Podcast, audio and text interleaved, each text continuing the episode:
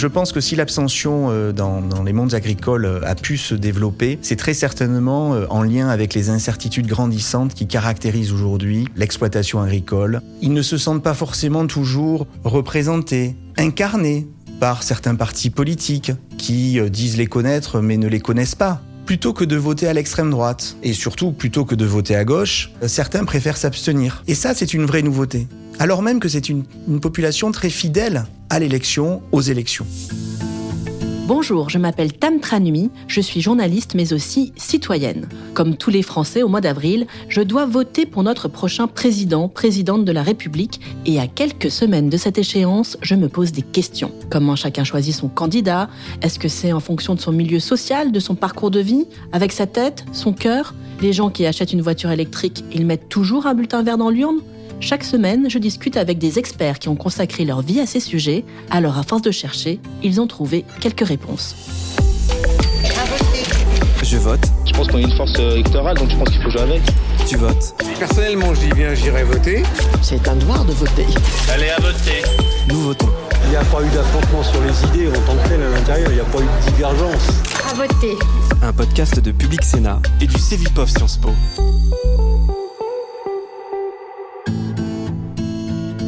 Aujourd'hui, je m'intéresse au vote des agriculteurs. Pourquoi le Salon de l'agriculture est-il une étape indispensable pour les candidats à l'élection présidentielle? Leur vote a-t-il une importance particulière? Font-ils l'élection? Les agriculteurs ont beau être de moins en moins nombreux, ils continuent de focaliser l'attention de nombreux élus. Pourquoi leur influence est si forte et sur quoi repose-t-elle? François Purseg, professeur des universités à Toulouse INP euh, ENSAT, chercheur associé euh, au CEVIPOF. Je travaille euh, depuis maintenant 20 ans sur le comportement électoral des, agriculteurs et l'évolution des, des structures d'exploitation agricole.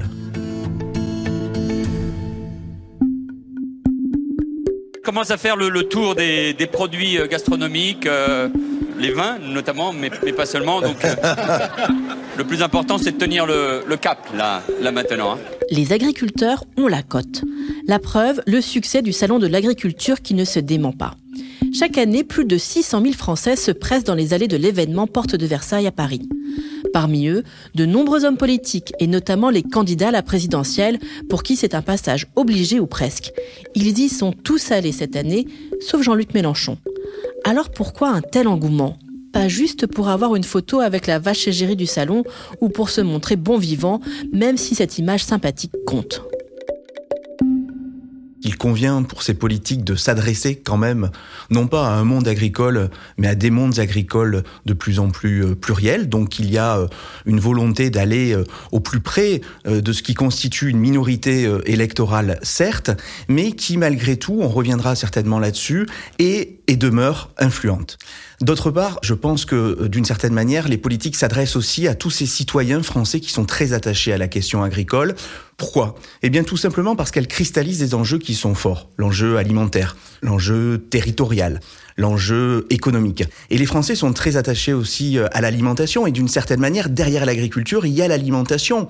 Et la plupart des Français se pensent, à tort peut-être, suffisamment légitimes pour parler d'agriculture. Et donc, indirectement, quand les hommes politiques vont au salon de l'agriculture, ils s'adressent à cette population qui sera attentive au traitement qu'ils feront de la question agricole. Et puis, troisième raison, peut-être, le salon est aussi un événement grand public, c'est aussi une, caisse de résonance, c'est aussi le lieu où les hommes politiques vont s'exprimer par le biais, d'une certaine manière, des agriculteurs, en évoquant des sujets agricoles, eh bien, sur d'autres sujets aussi. Donc en fait, c'est une caisse de résonance dans laquelle euh, les hommes politiques vont s'exprimer aussi sur des sujets parallèles étonnant d'accorder une telle importance au monde agricole. Les agriculteurs sont de moins en moins nombreux. Ils sont quatre fois moins qu'il y a 40 ans. 400 000 en France aujourd'hui, c'est 1,5% de la population française, moins de 1% des électeurs. Mais leur influence est bien plus importante que ce chiffre ne le laisse imaginer. D'une certaine manière, les votes agricoles ne peuvent pas se résumer aux 1,5% de la population active que représentent les chefs d'exploitation. Pourquoi? Parce que il y a aujourd'hui en France un certain nombre de retraités issus de la production agricole, qui sont des ressortissants de la mutualité sociale agricole, et il y a un certain nombre de salariés des exploitations agricoles qui votent également. Et il ne faut pas oublier que ces populations représentent aujourd'hui quasiment 7% de l'électorat français. D'autre part, les chefs d'exploitation vivent avec des conjoints, des conjointes qui ne travaillent pas forcément sur l'exploitation, mais qui peuvent être sensibles à la manière avec laquelle les politiques vont traiter la question agricole. Et puis, il faut aussi se rappeler une chose, c'est que certes, les agriculteurs sont une minorité dans la société française, mais ils disposent, et c'est peut-être l'une des singularités qui fait cette force sociale et politique, d'un réseau institutionnel comme nul autre. Les agriculteurs ont su se doter de caisses de crédit, de caisses d'assurance, de coopératives, de chambres d'agriculture. Et c'est aussi pour ça que les politiques sont attentifs à la question agricole. Parce que derrière la question agricole, il y a aussi des organisations professionnelles. Il y a aussi des industries agricoles et agroalimentaires. N'oublions pas que l'industrie agroalimentaire est l'industrie qui est la première employeur de main-d'œuvre. L'industrie agroalimentaire, c'est à peu près 500 000 personne. Donc, le vote agricole englobe une sphère bien plus large que celle des simples exploitants agricoles, ce qui explique leur poids pour les hommes politiques. En plus de ça, de nombreux agriculteurs ont passé l'épreuve du suffrage universel et se sont eux-mêmes engagés en politique. On peut également souligner que 11% des maires français sont des chefs d'exploitation et que 5% des sénateurs sont issus des mondes agricoles. Et je pense qu'un certain nombre de candidats à l'élection présidentielle savent et connaissent ces chiffres. Et donc ils savent qu'en s'adressant aux chefs d'exploitation, à leur famille, même s'ils constituent une minorité, ils s'adressent également à une population qui est encline à s'engager dans les municipalités, dans un certain nombre d'organisations professionnelles agricoles.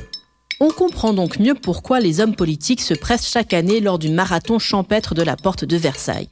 Et s'il y a bien un homme politique qui incarne le salon de l'agriculture, c'est bien sûr Jacques Chirac. Passage par le stand des dom un petit verre de rhum et le voilà reparti vers les bovins. Vous n'avez jamais d'indigestion au salon Comment Vous n'avez jamais d'indigestion au salon Comment vous faites Non, mais j'aime beaucoup les produits de la ferme, moi.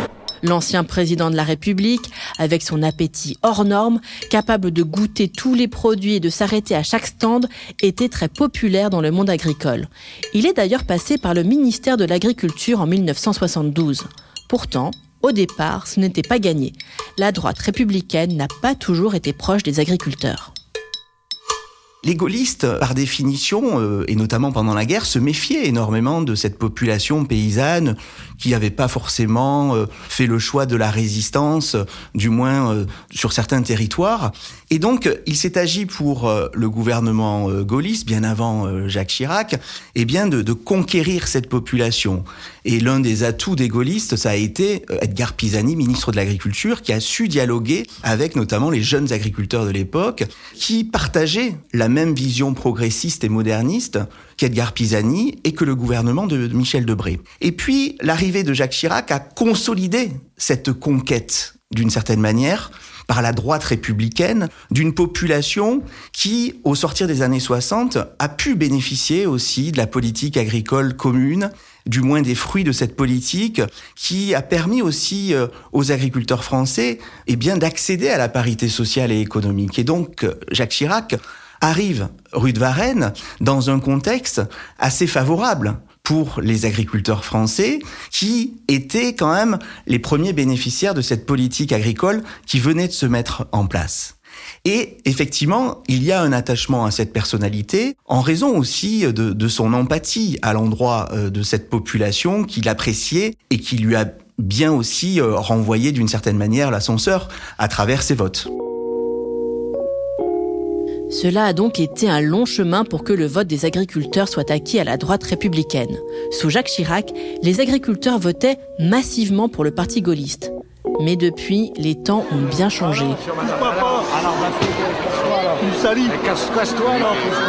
Le monde agricole n'est plus aussi fidèle à LR. Cette année, Valérie Pécresse ne séduit pas les agriculteurs. Il faut dire que depuis une vingtaine d'années, le vote des agriculteurs est bien plus imprévisible et divisé. Les agriculteurs français vis-à-vis de l'Europe sont très ambivalents, mais je pense qu'il y a dans, dans, la mémoire collective agricole l'idée quand même que la politique agricole commune a été un élément assez central de leur conquête sociale, de l'acquisition d'un certain nombre de droits, euh, d'acquis économiques. Ça, c'est encore très très présent et c'est aussi pour ces raisons-là que pendant très longtemps, et ce jusqu'en 2002, les agriculteurs étaient très réticents à l'endroit de Jean-Marie Le Pen et ne votaient pas pour l'extrême droite. Il faut savoir quand même que les agriculteurs sont issus d'une droite catholique, certes, mais progressiste et sociale, pro-européenne. Et jusqu'en 2002, on le voyait bien dans les enquêtes, hein, c'est cette France agricole de l'Ouest qui a su faire rempart à Jean-Marie Le Pen. Alors en 2002, effectivement, le verrou a sauté. Et ce qu'on peut considérer, c'est que depuis, les votes agricoles se sont banalisés d'une certaine manière à travers ce qu'on peut appeler un, un éclatement, une dispersion des votes, ce qui me fait dire que ces votes ne sont acquis à personne et ne sont même plus acquis à la droite républicaine.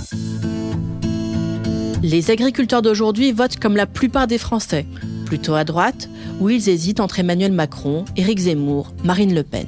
Certains sondages les voient massivement voter pour Éric Zemmour, l'ancien polémiste qui vante avec des accents nostalgiques la France d'autrefois, celle des villages et des clochers. Une hypothèse à laquelle François Purseigle ne croit pas, car Éric Zemmour ne maîtrise pas les sujets touchant à l'agriculture. Des sujets techniques, compliqués, mêlant aides européennes, réglementations en tout genre et négociations annuelles des prix.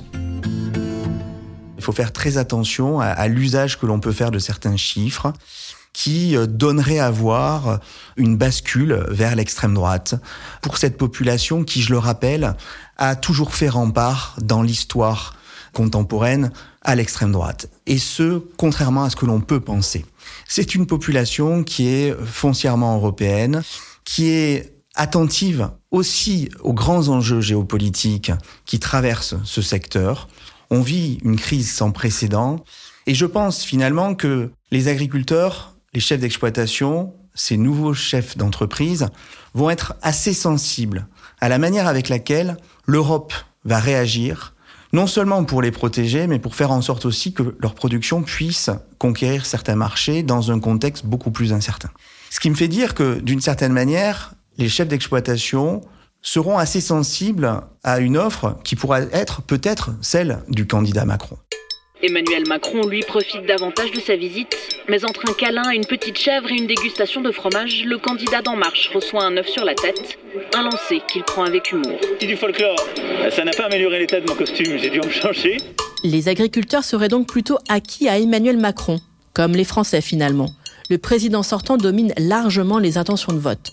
Preuve que les agriculteurs sont des Français comme les autres. Il n'y a pas une fracture si claire entre les habitants des villes et ceux des champs.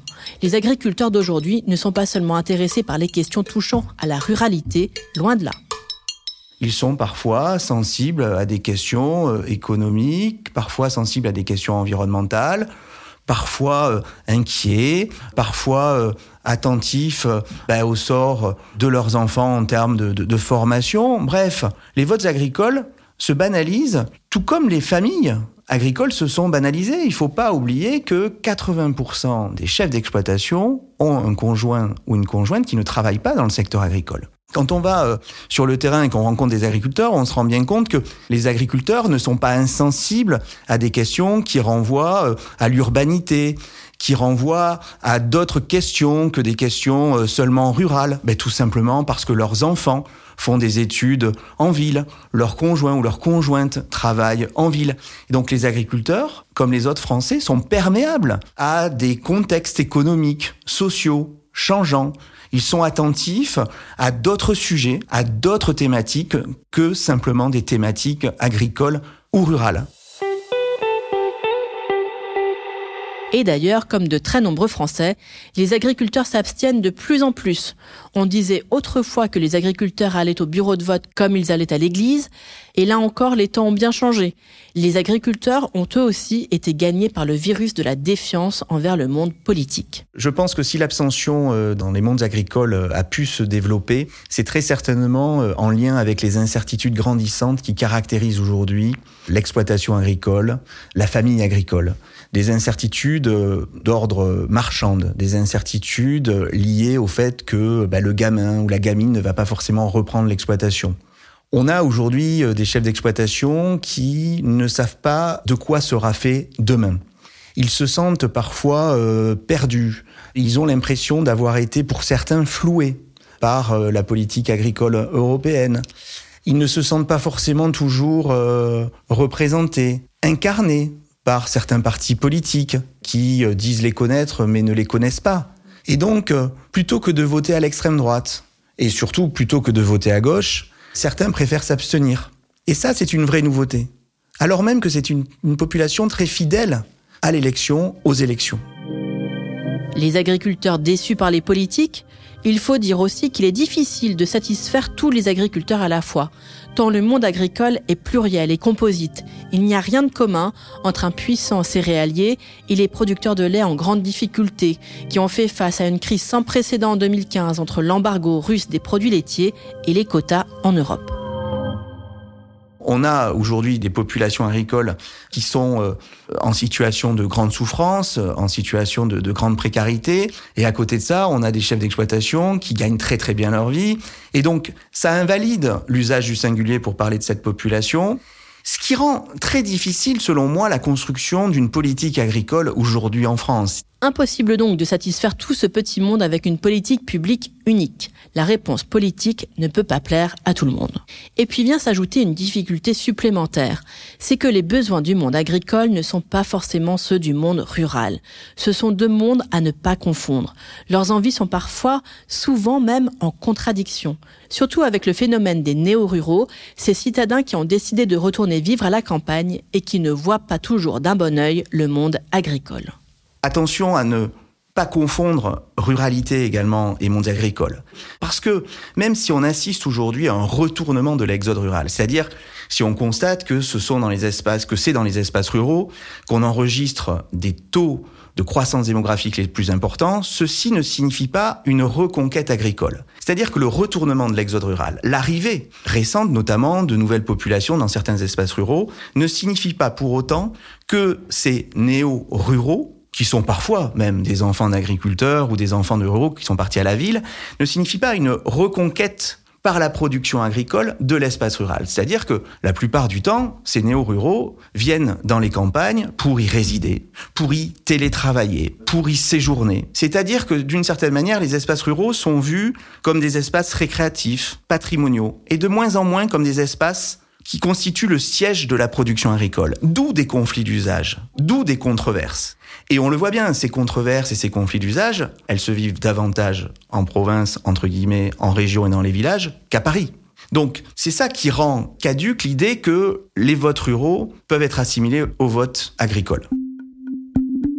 On se rappelle notamment de l'affaire du coq Maurice à l'île de Ré, ce coq dont le champ a beaucoup indisposé ses voisins nouvellement arrivés. Voici le coq de la discorde, Maurice, 4 ans, 2 kg 500 et un champ à faire pâlir toute une basse-cour. Un champ qui pourtant est loin de faire l'unanimité car depuis deux ans, Corinne, la propriétaire, se bat contre des voisins excédés. L'histoire a beaucoup fait sourire, elle a fait l'objet de nombreux reportages dans les médias et a même donné lieu à une loi pour protéger le patrimoine sensoriel de nos campagnes.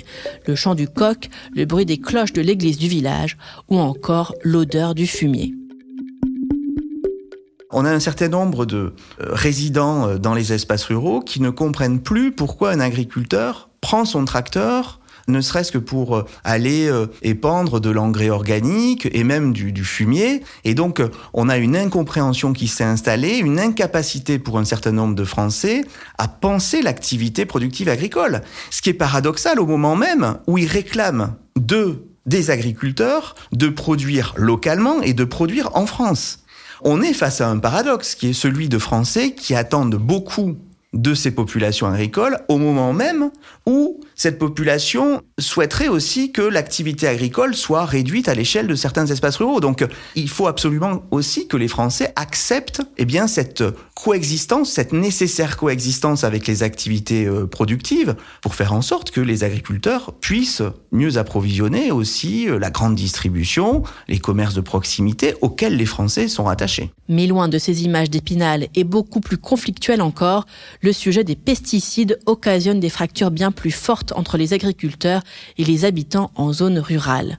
Et c'est là l'une des raisons pour lesquelles les hommes politiques ont bien de la peine à contenter tout le monde. C'est difficile pour des hommes politiques de satisfaire les agriculteurs quant au respect bien de certaines zones de traitement euh, phytosanitaire, puisque la délimitation de certaines zones, eh bien, euh, ne fait pas forcément consensus. Accepter la position des agriculteurs, ce n'est pas accepter forcément la position euh, des ruraux. Et donc, on voit bien que, d'une certaine manière, les hommes politiques marchent sur un fil, marchent sur des œufs, si l'on peut dire, quand il s'agit d'apporter des réponses à la fois rurales et agricoles, et notamment sur la question des zones de traitement. Et on voit bien aujourd'hui que cette question, notamment, qui a été au cœur de l'actualité euh, dans des zones notamment de, vignobles, ne fait pas l'objet finalement d'un traitement politique, je dirais, par euh, le personnel politique ou les candidats à l'élection présidentielle. On voit bien que un certain nombre de candidats à l'élection présidentielle éludent évite de parler de certaines questions qui sont euh, pourtant assez centrales dans le débat qui est celui des espaces ruraux. C'est sûr qu'en pleine campagne présidentielle, d'un point de vue stratégique, il vaut mieux éviter des sujets aussi polémiques et qui ne peuvent satisfaire à la fois le monde rural et le monde agricole. Pour en savoir plus, n'hésitez pas à aller voir les références que j'ai ajoutées dans la description de cet épisode, ainsi que les articles publiés à l'occasion des différentes vagues de l'étude électorale menée par le CEVIPOF. Merci d'avoir été à l'écoute de Je vote, tu votes, nous votons. J'espère que ça vous a plu et que vous serez au rendez-vous pour les prochains épisodes. Si c'est le cas, n'hésitez pas à partager ce podcast autour de vous et à nous envoyer vos commentaires et des étoiles sur votre application préférée d'écoute. Je serai curieuse d'avoir vos retours et, si vous le souhaitez, vous pouvez me soumettre les questions que vous vous posez sur le vote. Vous pouvez aussi nous contacter via les réseaux sociaux de Public Sénat, Twitter, Facebook, Instagram ou LinkedIn, ainsi qu'à l'adresse bonjour@publicsénat.fr. Je vote, tu votes, nous votons est un podcast produit par Public Sénat et le Cevipof Sciences Po. Interview et narration, Tam Tranui. Création sonore, réalisation, montage et mixage, Majora Prod. Direction éditoriale, Perrine Tarnot. Les visuels sont de Nina Vincent. Production exécutive, Élise Colette.